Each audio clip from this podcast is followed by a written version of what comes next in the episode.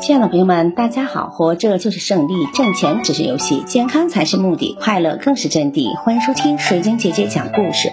今天的故事名字叫《隋炀帝不得人心失天下》。公元六百年，隋文帝立杨广为太子。同年七月，杨广登基为皇上，他就是隋炀帝。杨广做了皇帝以后，大兴木土木，营造东都洛阳。平日大吃大喝，放浪声色，残暴地镇压着老百姓来满足自己的欲望。在忍无可忍的情况下，公元六百一十一年，农民起义终于爆发了。除了翟让领导的瓦岗军之外，还有窦建德领导的河北起义军和杜伏威领导的江淮起义军，不断的在各地打击着隋军。迅速高涨起来的农民起义军给隋朝统治一个沉重的打击。在农民起义的巨浪冲击下，隋朝统治阶级内部也分裂了。残暴荒淫的隋炀帝知道自己末日快到了，索性躲到了江都，每天和皇后妃子喝酒作乐，醉得昏昏沉沉。他不愿听到失败的消息，但是心里到底发慌啊！他就对萧皇后说。听说外面有不少人想算计我，且别管他们，咱们先快快活活的喝酒吧。有一次，他拿着面面镜子照着自己，说：“好头颅，不知道会是谁来砍掉他呢。”公元六百一十八年三月，隋炀帝担心的日子终于来了。他身边的一批禁卫军，多数都是关中地区的人，他们怀念家乡，纷纷逃归。这个时候。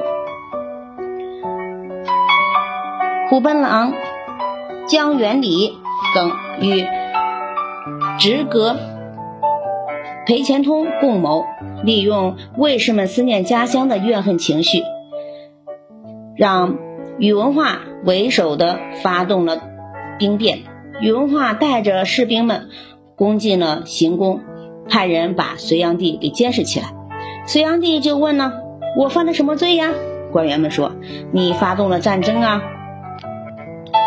穷奢极侈，相信奸牙奸邪，拒绝忠告，使男人死在了战场上，妇女儿童走上了绝路，百姓流离失所。你还有说你没罪吗？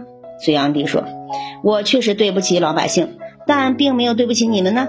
今天这样做，到底是谁带的头？”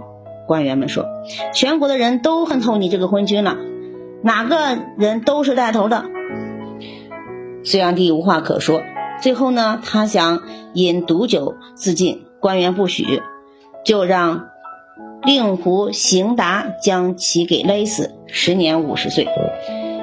隋炀帝死后，洛阳群臣就拥杨广之孙越王杨同为帝，史称皇太祖。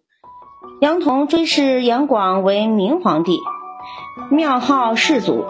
农民军领袖窦建德追谥杨广为明皇帝。